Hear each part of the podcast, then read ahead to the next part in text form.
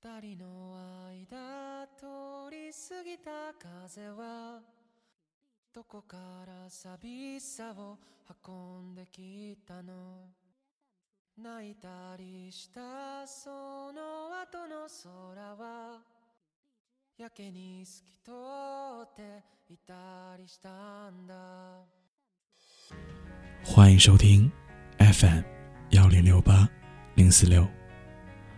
昨日的诗和明日的远方。喜欢主播的小伙伴们，记得点击订阅哦。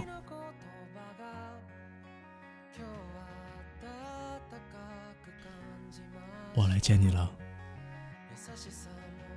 看新海诚的动画，总是带着心酸的感觉。保持在你要哭却没有哭的同学里。你知道，绚烂多彩的美景是真的。你知道，转瞬即逝的残酷是真的。你知道，念念不忘必有回响是真的。但你总会淹没在人潮中，除非你们去寻找彼此。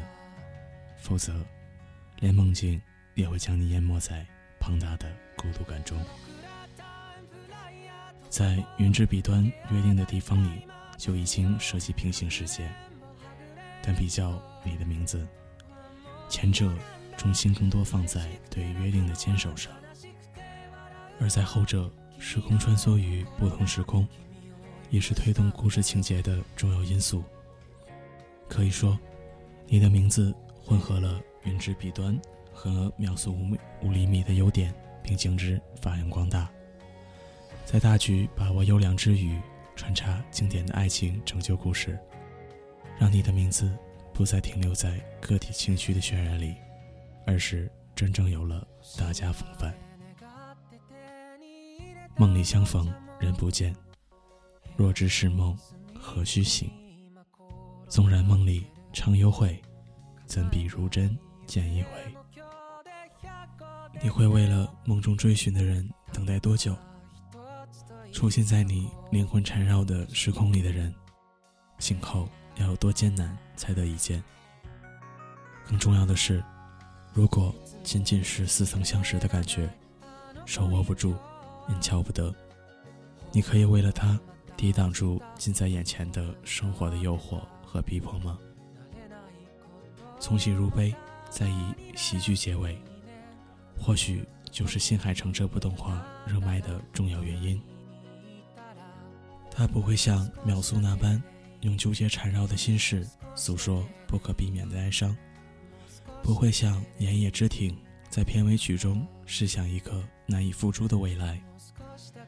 他明确指明了要坚守所付出的代价：孤独、迷茫、困惑。失落，每分每秒的回忆都如此煎熬，每时每次的思考都是折磨。所以，多数人选择淡忘和放弃。所以，多数人都热爱这种再相聚不分离的结尾。乡村高中女生三叶某天醒来，发现和东京高中男生龙互换了身体。彼时一刻。一千五百年难遇的彗星正在缓缓靠近。他们的相遇伴随着彗星划过而休止。不甘心莫名其妙断绝关系的龙，通过自己的残存的记忆，找到了三叶生活的小镇。原来，三叶和他的生活跨越了三年的时空，而真正的三叶，已经在三年前彗星分裂的陨石坠落中。随着小镇被毁灭而死亡，渴望再见三叶一面的龙，来到了三叶家族世代供奉的神位前许愿。于是回到了三年前彗星降落的当天，以三叶身份醒来的龙联系了三叶的朋友，试图拯救小镇。而在三年后的神位前，三叶以龙的身份苏醒，二人在傍晚时。交换身体，三叶要亲自履行自己的职责。每一个扑朔迷离的谜团，都伴随着两个不抛弃、不放弃的孩子的坚持而打败。突然出现的街声，贡献给神的口角酒，绚烂而危险的彗星，都牵系着三叶家族守护小镇的信念。他们以世世代代的穿越为誓，以爱情作赌，只为改变这个小镇的命运。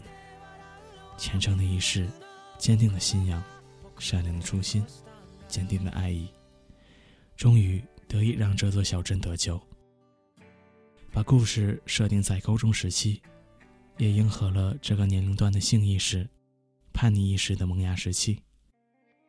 最美好的冲动和最珍贵的回忆都在这里。结生的含义也很符合我国古代“千里姻缘一线牵”的说法。红绳的纠结缠绕，在这里被赋予了时间的神秘与永恒。漫长反而证明了情比金坚的可贵。如果要相信冥冥中自有天注定，不如更相信命运是被自己那一点固执所改变。去追寻一个人，或一个地方，或是一段回忆，再艰辛都不重要。让我们从头开始，从你是谁开始。古韵的祭祀碰撞时空的穿梭。宁静的田园，拥抱喧嚣的都市，被遗忘的记忆，寻觅旧时的伴侣。这么巧，我也一直在等你。我是坤旭，既是主播，也是听众。我们下回再见。